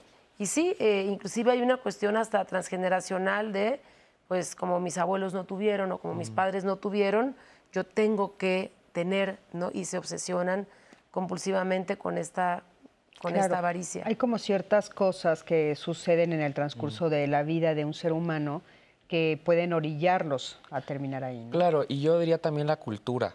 ¿Quiénes son nuestros referentes? ¿Quiénes son las personas que admiramos? ¿Quiénes son las personas que vemos todos los días? Eh, que son noticia, bueno, pues los multimillonarios, los que ganan eh, muchos recursos, los que, no, hasta los superhéroes son multimillonarios tienen a su, disposición todo un montón de recursos. Hasta Batman era rico. Hasta Batman. ¿Cómo, evitar no sentir, pues a mí como que me falta, ¿no? Me falta todo eso que, que estos referentes admirados por la sociedad tienen. Claro, ahora haciendo la referencia de Batman, pues es un personaje completamente triste. Más el último Batman, ¿no? Porque tiene todo, pero pues pierde a sus papás. O sea, creo que el mensaje ahí es, es muy importante. Y ahí yo te preguntaría desde la filosofía, yo tengo la teoría de que nos falta más filosofía, la verdad. Yo tengo la teoría, pero ahorita nos dirás, ¿cómo aprender a mirar lo que importa? Yo creo que lo que tiene la filosofía es que nos permite poner una distancia entre lo que nos dicen que es valioso y lo que nosotros podemos ya evaluar y pensar que realmente es valioso. Eh, unos días antes del terremoto que hace algunos años hubo en México, yo pasé por la ciudad y vi todos los edificios y dije, qué bonito todo, pero ¿qué va a pasar si viene un terremoto y tuviéramos que... Y pasó a los pocos días, o sea, me asusté un poco de, haber tenido esta reflexión, pero yo veía a la gente saliendo de los edificios con lo que podía en una maleta y todo lo demás dentro de las casas.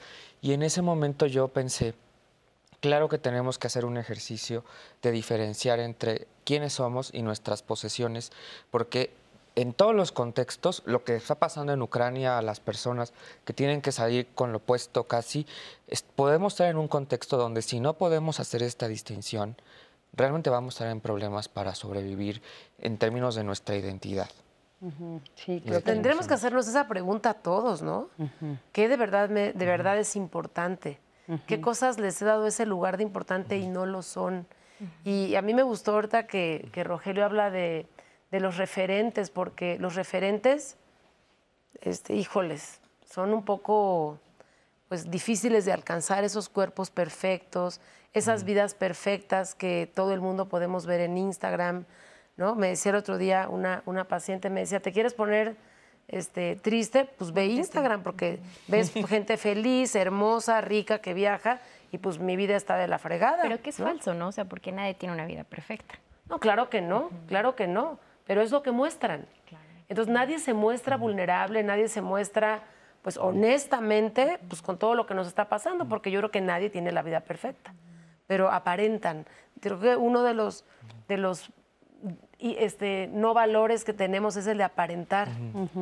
Por ahí hay un dicho que dicen que para ser hay que parecer, pero a veces pasamos mucho tiempo queriendo, queriendo parecer y no somos. Entonces habría que irnos como a esto profundo de quién soy, qué quiero, qué necesito, qué me hace feliz y no creo que sea una bolsa de marca. No, pero esto es, eh, sí, tienes toda, toda la razón. Y esto que dices, por ejemplo, de Instagram y todo como una especie de ayuda al, público que nos está viendo, que, creo que sí nos ayuda, es hacer un poquito más de, investigación, un poquito más de exploración, este, ser un poquito más críticos. Creo que eh, eso nos ayuda a alejarnos un poco de estas imágenes de Internet, ¿no? De, ¿será de veras, de veras, de veras, de veras vivir así? ¿Será que sí vive así? ¿No? o sea, y hacer como un poquito más de exploración, porque tienes razón. O sea, todos los seres humanos en este momento que estamos viviendo tenemos la opción de escoger mi mejor foto. Y eso es lo que voy a subir. O Pero modificarla. o modificarla, o poner atrás. Bueno, estamos viendo, ¿a qué me refiero con explorar? Hay muchos este, documentales que platican cómo lo hacen los influencers ahora, ponen pantallas y ahí proyectan viajes que nunca hicieron, ¿verdad? Entonces explorar un poquito más eso tal vez podría ser en ese sentido. Y a nivel individual, ¿qué podemos hacer? O sea, a nivel individual, ¿cómo, cómo me acerco a la empatía? ¿Cómo me acerco a la generosidad? ¿Cómo me acerco al agradecimiento? Fíjate, en lo cotidiano siempre estamos jugando, a veces pensamos en los valores como algo muy lejano, abstractos, pero los vivimos cotidianamente el tema de ayudar a alguien, de proponer, de proponerle a alguien ayudarle o darle algo, hace un gran cambio. O sea, poderle dar a alguien un vaso con agua, poder ayudarle con algo que nosotros, para nosotros es una posición importante, se la cedemos a, esta persona, un libro. A veces somos egoístas nosotros con los libros y no lo soltamos. Y sabes que cuando lo presta ya no va a regresar pero te queda la, confianza de que al menos esperamos que lo lea. Entonces dices, pero te duele desprenderte y está hablando de un acto cotidiano. Sí.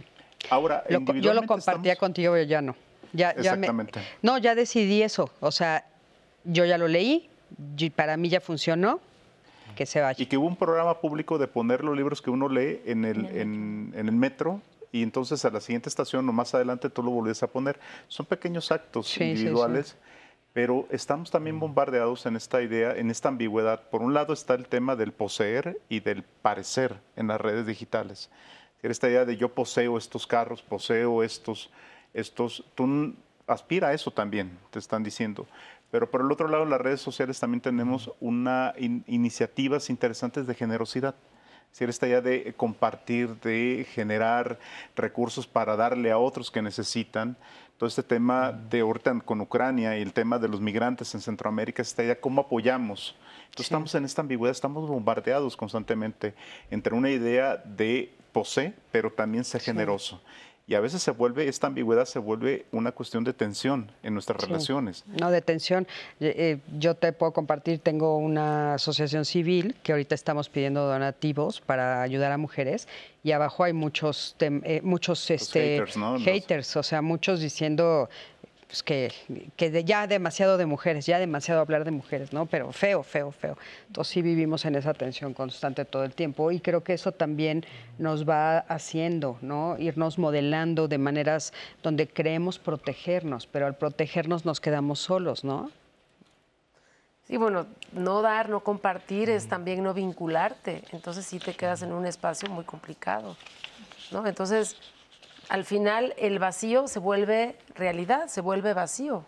Y se afianzó mucho en la pandemia. ¿eh? En la pandemia la soledad, aquellos que tenían redes de confianza, redes de solidaridad, pudieron llevarla de mejor manera y hubo gente que se lamentó por estar sola y en diferentes circunstancias pero aquellos que eh, han estado en esta avaricia, en este acumular y solamente para mí, lo sintieron de manera enfática en esta pandemia. Sí, esto que dices me, parece interesante también explorarlo en ese sentido, porque eh, si bien no estamos hablando, como decíamos al principio, de dinero, estás hablando de no, de no compartirme en tiempo, de no compartirme, de no abrir espacios para establecer estas relaciones de pareja De compañeros, de compañeras y también de amistades. Y entonces por eso hubo tantas personas que cayeron en estados de depresión por la soledad con la que se enfrentaron. Pero creo que tendrían que revisar cómo llegaron ahí, ¿no? Y yo creo que sí tendríamos que revisar nuestros vínculos con las demás personas. Varios testimonios dicen, este, no me da, no me ayuda. A ver, e, vas a tener un hijo de esa persona y esa persona no puede colaborar, apoyarte, etcétera tal vez habría que replantear esos vínculos, ¿no? Hay, hay relaciones donde prácticamente la otra persona nos da lo que le sobra y uno tendría que preguntarse si eso quiere, si quiere estar con alguien que te da prácticamente lo que le sobra. Adelante. En las redes nos dicen, Cris, Alicia, soy madre soltera, no gano mucho pero todo lo que genero lo disfruto con mis hijos. Ahí es donde yo encuentro mi felicidad y el placer por lo que hago. José, vivo aquí y en el ahora. Trato de tener guardado para emergencias, pero él nos dice, estoy viviendo mi presente y lo disfruto. Y nos llegan dos testimonios en los que nos piden un consejo. El primero es de Mónica que nos dice, no sé darme como dice el especialista, me cuesta trabajo tener una relación ¿cómo puedo aprender a compartir? ¿Cuáles son esos primeros pasos que tendríamos que dar si ya nos dimos cuenta que es algo que nos cuesta trabajo? Bueno, pues creo que lo primero es que Mónica ya te diste cuenta, ¿no? Que te cuesta trabajo y pues habría que empezar a tomar pequeños riesgos, ¿no? En psicoterapia lo que hacemos es dejar tareas terapéuticas y que empiece a dar como primeros como pasitos, pasitos de tomar riesgo, de acercarse a otras personas, de revincularse de otra manera, de pues sí, de, abrir un poquito el, corazón. Porque hemos hablado mucho de, todas las decisiones que tomamos, pero las decisiones no son racionales. No, sí somos seres racionales, pero somos también seres emocionales y la emoción a veces gana. Y en, la avaricia creo que está mucho el temor. y, justamente la emoción contraria al amor no es el odio, es el miedo. Entonces ahí es miedo a relacionarme, miedo a entregarme, miedo a compartirme, ¿no? Me van a también, fíjate, toca el tema este de la vergüenza, porque cuando yo entro en una relación muy cercana, muy íntima, eh, lo que pasa es que el otro me ve completita. Entonces, qué vergüenza que vean también mi oscuridad. Mi, lado, mi lado no tan amable, o mi oscuridad, o mi sombra, como le quieran llamar. Sí, y justamente Mónica, Mónica ya se dio cuenta, como decimos, pero aquí tenemos un testimonio en el que la persona no se ha dado cuenta. Nos escribe un chico que nos dice, mi novia es avara. He notado muchas actitudes de ella en las que noto este rasgo. Me pone triste porque yo la amo mucho y siento que ella no se da cuenta de que está mal la forma en la que actúa. ¿Cómo la puedo ayudar? ¿Cómo se lo puedo hacer ver sin que se sienta agredida? Híjole. Rogelio, ¿te recomiendas algo? Bueno, yo lo que deseo un poco, y lo, pienso también en mis propias relaciones, vas a estar con avaros si tú quieres estar con avaros. O sea, también uno tendría que hacer un esfuerzo de, de replantearse y decir, ¿con quién quiero realmente estar? ¿Con alguien que le cuesta tanto trabajo dar, pues a lo mejor no es una, no es el momento, ni es la persona, ni es la situación adecuada. Y qué difícil, claro, cuando son personas tan cercanas a lo mejor a ti. Y hay que, romper esa barrera también, o sea, hacerle ver no con decirles eres avara y todo lo demás así, casi casi con el dedo flamígero. Con pequeños actos, a veces en las relaciones cambian. Esta parte cotidiana puede cambiar o puede darse cuenta, no sé si cambia o no, pero sí que se dé cuenta y saber si quiere estar con esa persona o no. Esta idea de otorgar algo y decirle con todo el corazón que se lo está dando y la otra persona que vea esta vinculación, esta confianza y esta generosidad que tiene con el otro. Si la otra persona no lo entiende, pues tomará decisiones, pero en principio también está la reciprocidad del otro, porque esperamos que el otro cambie, no cambiando nosotros también. No, pero ahí hay como una tentación de este chico, ¿no? Que si nos está viendo, como decirle que eh, está la tentación de ayudarla, de hacerse cargo del otro, ¿cómo le hago ver? Y yo creo que a cierta edad ya no tengo que educar a, mi pareja, sino este, más bien ver qué hace él con una chica que es avara, porque eso va a generar una relación de abuso y toda relación no recíproca es una relación disfuncional que con el tiempo se va a cancelar, se va a terminar porque no o es una sostenible. relación paternalista también. Sí, pero, nadie quiere acostarse con su papá ni con su mamá. No, no, por supuesto. Entonces el erotismo sufre mucho cuando la relación no es recíproca. Pero sí dejarle ver, yo creo que esa parte, dejarle ver y bueno, tomar las decisiones. Oye, ¿y, ¿y cómo saber la línea? O sea, ¿qué tal si, si no soy avaro, si estoy cuidadoso, si soy ahorrador? ¿Cómo, o sea, si yo estoy viendo el programa y me estoy cuestionando, ¿seré? Hay una línea, por ejemplo, y esto se ha planteado mucho en estos años, el tema de la austeridad. Una cosa es ser austero y otra cosa es ser avaro. El austero tiene pocos recursos y lo busca de la mejor manera aprovecharlos. Y alguien dice, bueno, ¿por qué no gastas más? Porque no puedo, o sea, no tengo más recursos y es lo mejor que puedo hacer. Y a veces se entiende esta austeridad como una tacañería o se entiende como una especie de avaricia, cuando en realidad no lo es la austeridad tiene que ver con los pocos recursos que tengo de la mejor manera que los gasto. Y no me puedo dar lujos de salir eh, gastando otras cosas porque entonces sí entro en problemas. Esto, de alguna manera, habría, ese es un límite, y no solamente a nivel individual, se ve a nivel gubernamental también y a nivel no solamente en este país, en el mundo en general, donde gasto mejor los recursos que tengo. Porque también hablar de generosidad no significa gastar todo y dar todo. No, porque eso sería descuido. o sea, por eso y creo que la línea es muy difícil. Ahorita eh, regresando del corte a ver si nos los pueden decir, porque creo que la línea es muy difícil donde yo tal vez sí me estoy pasando de la raya y tal vez no me estoy cuidando, sino ya me estoy convirtiendo en tacaña o ya estoy teniendo rasgos de avaricia.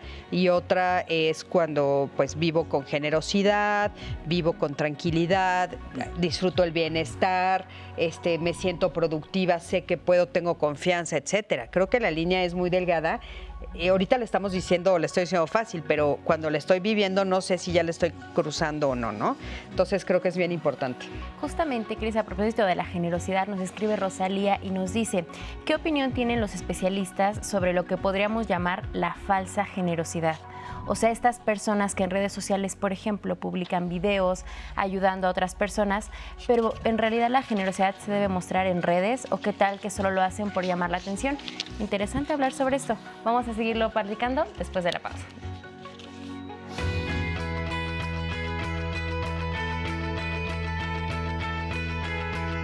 Vive con una actitud de agradecimiento por lo que tienes.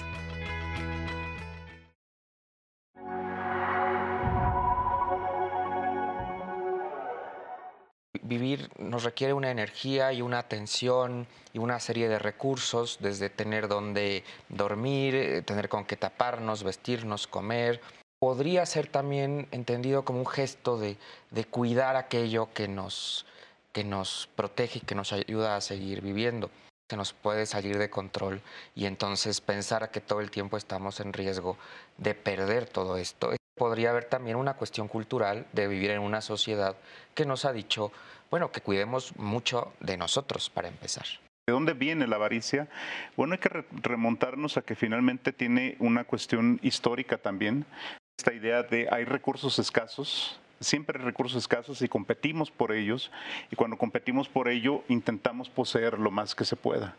Los seres humanos somos egoístas, no egoístas en términos morales, egoístas en términos de ver nuestra supervivencia en primer lugar. Intentamos supervivir, intentamos hacerlo y todo lo que buscamos es precisamente para nuestro bienestar. Pero en ese sentido del bienestar siempre tratamos de acumular más, pensando que acumulando más estamos más seguros y esto ha generado sobre todo problemas de convivencia social. La necesidad de seguridad. Entonces yo creo que, que brinca la avaricia cuando yo empiezo a sentirme inseguro y entonces retengo eso que tengo, porque tengo mucho miedo que se me va a acabar.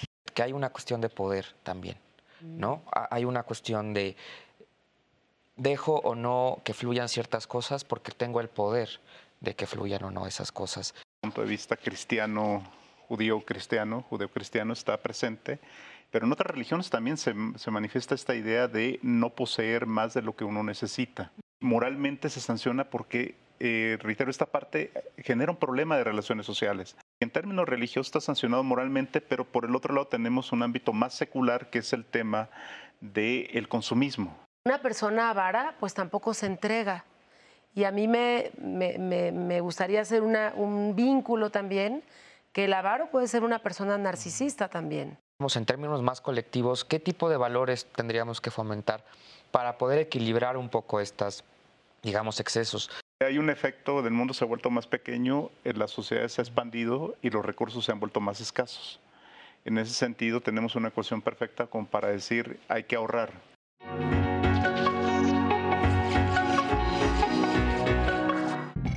En el mundo antiguo les llamaban pecados capitales, porque de forma figurada y literal, estos comportamientos te hacían perder la cabeza. La avaricia es uno de ellos. Este deseo compulsivo por poseer riquezas, bienes o objetos de valor abstracto, con la intención de guardarlos para uno mismo. Ha sido tratado en diferentes obras literarias y piezas teatrales. Aquí algunas de ellas. El avaro, de Molière. El protagonista, Arpagón, es un comerciante adinerado y tan avaro que hace vivir múltiples privaciones a sus hijos, no solo económicas, también afectivas. Cuando se enamora, pretende comprar el amor de su amada, quien también es pretendida por un hijo de Arpagón. Al final él tendrá que elegir entre el amor y el dinero. Otro muy famoso, Cuento de Navidad de Charles Dickens, nos trae a uno de los personajes más agrios y avaros, Ebenezer Scrooge. Luego de ser visitado por los fantasmas del pasado, presente y futuro, es tal su miedo a ser olvidado y despreciado que se transforma en un hombre generoso. Ay, por último, El Callejón de los Milagros, novela escrita por Naguib Mahfouz. Cuenta la historia de la codiciosa Amida, quien busca a un rico comerciante para que la despose y la saque de su miseria, sin importarle el precio que deba pagar. Oigan, esta historia fue llevada al cine en nuestro país por Jorge Fons. Qué actuaciones, ¿eh? Ahí la lujuria y la avaricia tienen un seductor abrazo. Hasta aquí con estas recomendaciones para entrarle al mundo de la avaricia. Espero que no sean avaros con su tiempo y que le dediquen un tiempo a estas obras. Para Diálogos en Confianza, Fernanda Tapia. Muchísimas gracias, Feri. Qué interesante, ¿no? Poder tener eh, acercamiento a estas obras literarias. Bueno, la del cuento de Navidad lo hemos visto plasmado hasta en caricaturas, ¿no? Es muy interesante. Cada Navidad encontramos eh, pues una caricatura que nos los presenta y que lo podemos ver. Oigan, la falsa generosidad. Bueno, yo eh, desde la filosofía hay siempre una ah, valorización de lo auténtico. ¿no? Que, no nada más se hagan las cosas por, para que los demás lo vean o para aparentar que las hago. Siempre hay un valor ético en que genuinamente se quieran hacer las cosas. Y cuando esto no es genuino, cuando no es auténtico, cuando nada más lo hago porque los demás me están viendo, podríamos dudar de que ese valor realmente forme parte de esa persona.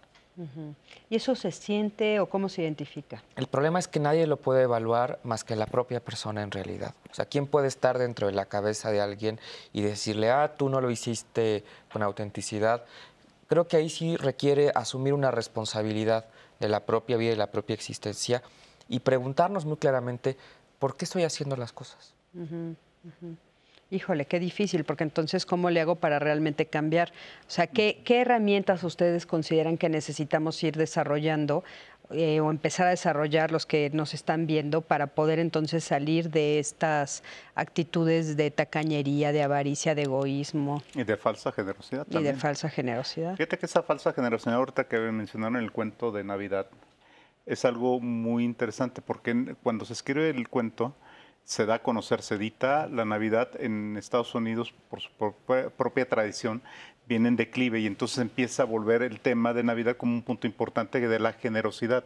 Entonces se fijan, el tema de la, de la Navidad en este país, bueno, en la tradición anglosajona, no tiene este carácter religioso, es el compartir, es el regalo, por eso la figura de Santa Claus es el compartir y entonces se genera una especie de consumismo, es decir, tengo que comprar para regalarle a alguien más. Y esta es una falsa generosidad enmarcada en el consumismo en, comprar para regalar, que no era el sentido del cuento originalmente, pero que hace esta idea de esta generosidad. ¿no?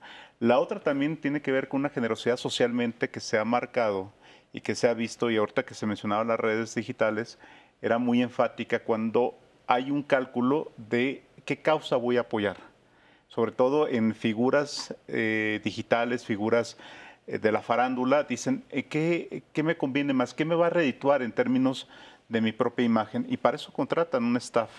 Es decir, puede ser el tema ambiental, el tema de niños, el tema de la guerra, el tema, y entonces apuestan por eso. Y es un cálculo que les va a dar un rendimiento en términos de su figura. Y eso también genera una falsa generosidad. Entonces, y esta parte se vuelve muy artificial y por tanto muy acartonada, porque entonces no sientes esta, esta idea de dar para compartir, sino dar para generar un rendimiento. Claro, o y cuando se regala, se regala para esperar algo a cambio. Mm, eso es lo que te iba a decir. Mm. O sea, eh, lo, que, lo que buscan es tener una recompensa. Y en la generosidad no cabe la recompensa. No, pues, no se espera, o sea, se, espera que haya una retribución, pero no, no tan inmediata y no tan directa. Es decir, no te doy esperando que me, que me retribuyas esto que te estoy dando. Porque, por ejemplo, en el cuento de Navidad, que creo que es uno que, que más personas pueden sentirse eh, identificadas porque lo conocemos, ¿no? Está más al, a la vista del público. La última escena es cuando él llega a la cena de Navidad, ¿no? Y entonces él llega con los regalos, pero también le aumenta el sueldo a su sobrino, ¿no? O sea, le, dice, vas a vivir mejor.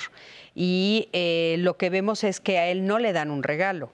O sea, el regalo es el que él aprende a dar, ¿no? Y aparte, el regalo que ellos le dan, digamos que es la bienvenida, las sonrisas, el canto, las risas, ¿no? O sea, el sentirse parte de una familia una vez más, ¿no?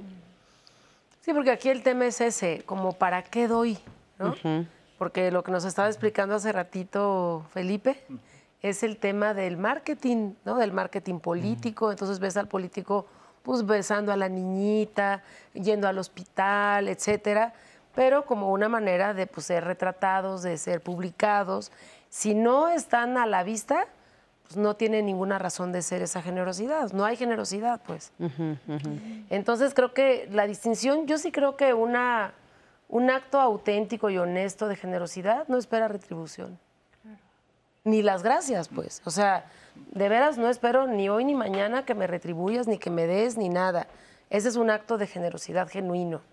¿no? Si yo estoy esperando que me den, fíjense, en psicoterapia eso se llama proflexión. Y es yo doy porque sí espero recibir algo, no lo mismo, pero necesito reconocimiento, agradecimiento, este, una devolución de otra manera en otra, digo, diferente, pues, ¿no? Pero un acto puro de generosidad no espera retribución.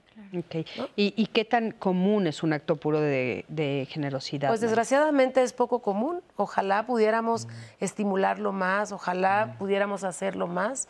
Y yo sí creo que genuinamente hay personas generosas con el conocimiento, con los recursos, con el tiempo, pero son escasas, por eso son tan valiosas. ¿no? Y extraordinarias. Y extraordinarias. Porque en el 17, cuando se da el temblor, vimos la generosidad de la gente saliendo, levantando escombros, ayudando, llevando comida y demás. Vimos una generosidad. Y también cuando pasa la caravana migrante por este país, el México se volcó a apoyar, dándole mil cosas a los migrantes y en muchos sentidos se vuelve extraordinario esta parte, que por extraordinario no, significa que sea raro. Extraordinario es de qué manera eso que se vuelve algo extraordinario lo volvemos parte de nuestra cotidianidad. Fuera, fuera del ordinario, fuera de lo común, por eso es la palabra sí, sí tenemos, yo creo, en México, bueno, a mí me tocó vivir, pues por mi edad, el temblor de 85 también, y la solidaridad era, era bueno, a mí me, me, enchina la piel recordarlo. Yo en esa época estaba ya en la universidad y me tocó ir a hacer unas brigadas en una, mm, era una guardería en la colonia Doctores de la Secretaría de Comercio, que creo que ya no existe, ¿no? Y era una cosa, toda la gente ayudando, ¿no? Toda la gente solidaria. La cosa es que esto se vuelva parte de la cotidianidad y no esperar a que tengamos este, pues, temblores o terremotos o situaciones extremas y hacerlos como, como algo cotidiano, como creo que aquí lo único que nos queda es tener la intención y la voluntad de, ser un poquito más generosos, de compartir un poquito más. Pero, pero creo que antes de eso habría que revisar todo esto que tú ya nos, nos dijiste también, el miedo, ¿no? O sea, miedo a qué, revisar a qué le tengo miedo, la inseguridad, inseguridad que esto que, que, yo les comentaba de, de, no puedo más adelante, por ejemplo, no sé si llega a grados de avaricia, pero sí muchas veces se califica como tacañería cuando se están peleando dos en medio de un divorcio. A mí me llama mucho la atención y suele ser por, las, por la cultura en la que vivimos y las circunstancias que vivimos las mujeres, suelen ser las mujeres que parecen más tacañas porque se aferran a una licuadora, se aferran a, un mueble, ¿no? Y entonces si haces un poquito de, de investigación ahí, es que no, no creen que van a poder comprarse una lavadora más adelante porque llevan años sin trabajar. ¿no? O se han dedicado al hogar. O sea, entonces yo creo que a veces ahí hay un no puedo, no voy a poder, entonces me aferro a esto porque no voy a poder.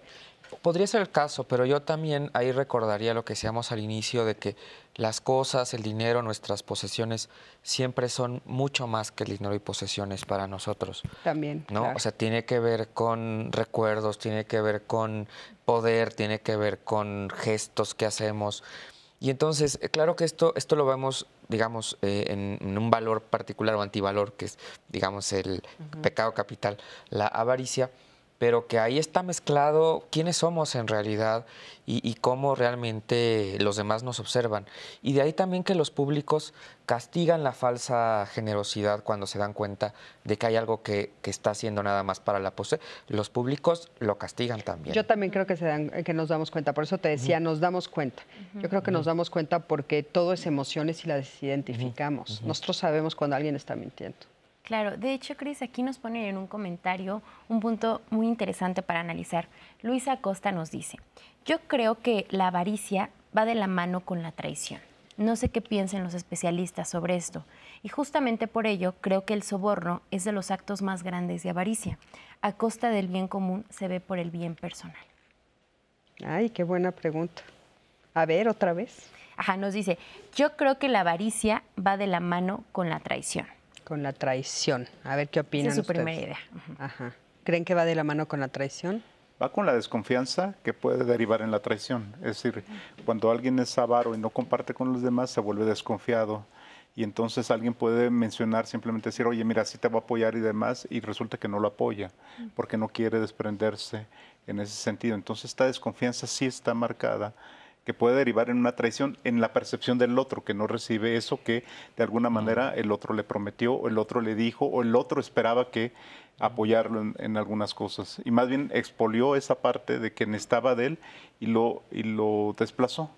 Entonces, se marca mucho la desconfianza, porque cuando tú posees esta, y esta ansiedad de poseer y no compartes con los demás, y ni siquiera compartes, explotas al otro y distraes los recursos, te vuelves alguien desconfiado y sientes traicionada la confianza y sientes traicionada la relación y sientes traicionada una serie de, cosas. Por eso el tema de la avaricia no es una, una, cuestión meramente de deseo de poseer, sino también un problema social porque implica las relaciones de confianza. Claro, claro, por supuesto. Y mira ya los comentarios, las reflexiones finales que tenemos aquí en las redes. Guillermina nos dice, yo soy soltera, toda mi vida he trabajado, tengo casa, coche, todo lo que materialmente uno quisiera, pero no tengo con quién compartirlo. Me hubiera gustado tener una pareja e hijos. Hay que ser interesante, ¿no? Saber si realmente fue por avaricia que en lo único en lo que se enfocó tal vez fue en acumular, acumular, acumular y no se dio la oportunidad, ¿no? De vivir de vivir y, de relacionarse con otras personas. Eso lo estamos viendo mucho últimamente, ¿no, Ana? o sea, estas, estas mujeres eh, que también creo que por la circunstancia social, mm. pues se están enfocando en, este, el trabajo, en, en desarrollarse, que obviamente todas las mujeres tenemos derecho, y de repente cuando voltean o sea, es, extraño, pero está sucediendo, están solas, ¿no? Es que es un poco, yo creo que lo hemos dicho aquí en el panel, o sea, de repente tenemos que ir a contracorriente, ¿no? O sea, porque tal vez todo lo externo te dice, debes tener, debes tener, debes acumular, debes acumular, y cuando justo no tienes claro ese límite, que es el que estamos aquí dando en el panel, de repente volteas y dices, ¿qué hice de mi vida? ¿no? O, tal vez ya estoy en la avaricia, o tal vez ya no tengo muy claras mis prioridades y ahora poseer es lo que a mí me da felicidad. Entonces es, complejo. Raúl también nos dice, las emergencias o situaciones límite nos ayudan a ver lo que realmente importa. Lo que necesitas es con lo que puedes cargar, así nos dice. Y es un poco relacionado con lo del temblor, ¿no? Estas situaciones límites, donde todos nos damos cuenta que lo que realmente importa son cosas que no podemos tocar y que de ahí sale lo mejor de nosotros, ¿no? Estos actos de generosidad genuinos que se han visto en este tipo de situaciones. Y finalmente Héctor nos dice, dejé a mi esposa y a mis hijos, ahora me arrepiento. Lo que tenemos en la vida no sirve si no tienes con quién compartirlo, nos dice, nos dice Héctor en las redes. Ay, Minat, qué difícil.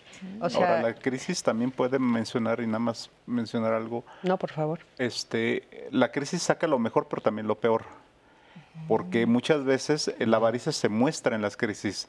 Cuando de repente ves que la gente saca televisores de 30, 45 pulgadas y no tienen luz y está inundado. Ah, y dice, bueno, ¿para qué lo necesitan? Lo voy a necesitar en algún momento. La comida me la van a dar. Sé que va a llegar ayuda. Esto no va a llegar. mi tele no va a llegar. Tenemos estas dos también en las crisis, en, los episodios extraordinarios, no solamente tenemos esta cuestión de la solidaridad, sino también se muestra esta avaricia. Es que me dejaste helada de pensar en que se están ahogando y salen con su tele. ¡Qué cosa! Esa escena, qué dura. Sí, salen cargándola y en medio de... y qué significativa, ¿no? Sí. También. Ni diría, bueno, no, no la va a conectar, pero la va a utilizar. Está pensando en, no voy a tener otra oportunidad.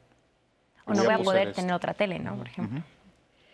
No, bueno, y, también es un, tema de supervivencia ahí, porque tal vez, bueno, la voy a vender más adelante, ¿no? En fin, no sé. Pero bueno, eh, a forma de conclusión, María, ¿qué quisieras decirle al público? Pues a mí, así como para resumir muy, muy brevemente, me inspiró este chico que escribió ahorita, es como, es tenerle demasiado aprecio a lo material y desprecio a lo humano. Eso sería para ti la avaricia. Sí, sí, porque es no valorar, no apreciar realmente lo que es importante, ¿no? Y es darle demasiado valor a cosas que, pues que, que quizá no son tan importantes. A veces no podemos ser como, o yo no me gustaría ser tan fría, porque ahorita que hablaban de estas mujeres que dicen se dedican a trabajar y por ahí hay un cliché que dicen bellas, independientes, exitosas, pero solas, ¿no? Sí, caray. Que es como un fenómeno también que se está dando y que también es como una reacción a, a esto que a lo que no se tenía acceso y al techo de cristal y a una bola de cosas que, han habido históricamente.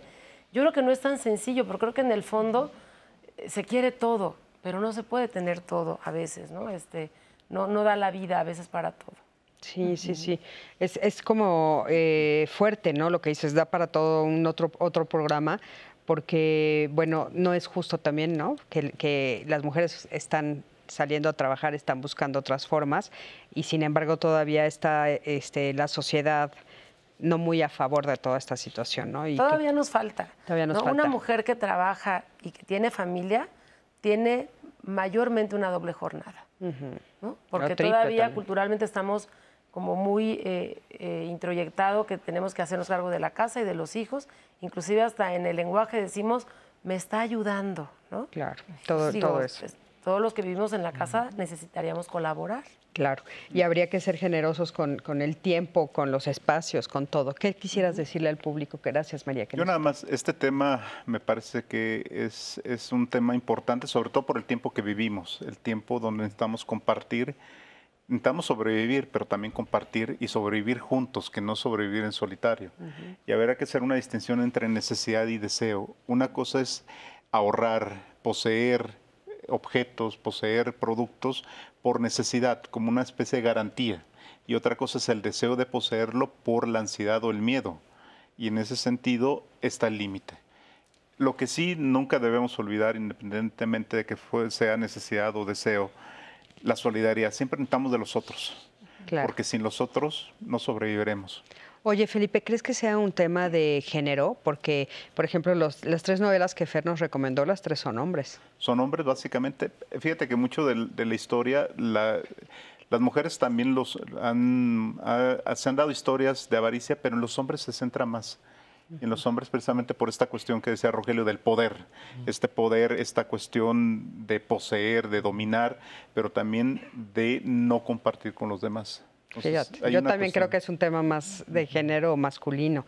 Las mujeres estamos haciendo como estas redes de apoyo, somos más más de comunidad, pero bueno, ¿qué quisieras decirle? Ay, pues eh, simplemente recomendar de filosofía dos textos de Epicuro, las sentencias, él hace la distinción entre placeres necesarios y placeres no necesarios y tal vez habría que revisar nuestros placeres y otro libro de Gabriel Marcel que se llama Ser y Tener para intentar hacer esta distinción entre lo que tenemos y quiénes somos y tal vez si alguien por ahí se sintió muy aludido en el programa, pues puede darle una revisada. Claro, qué importante. Creo que esa es una de las salidas, ¿no? O sea, quiénes somos y qué tenemos. Y entonces, ¿qué, qué, vale la pena realmente ser, en qué vale la pena ser generoso, en qué no? ¿Qué, tiene que ver con todo esto? Mi queridísima Nat. Cris, pues muchas gracias a las personas que estuvieron muy al pendiente de este programa. Yo les recuerdo que si quieren volver a checar la emisión, esta siempre queda guardada en todas nuestras redes sociales, en YouTube, en Facebook, en Twitter. Los, eh, los invito a que visiten el blog de Diálogos en Confianza, donde pueden encontrar información de instituciones, páginas de internet, libros con los que se pueden informar más de los temas que tenemos aquí todos los días. También en Spotify están las más de 2.000 emisiones. Así que para toda nuestra audiencia, Diálogos en Confianza está en la plataforma de su elección.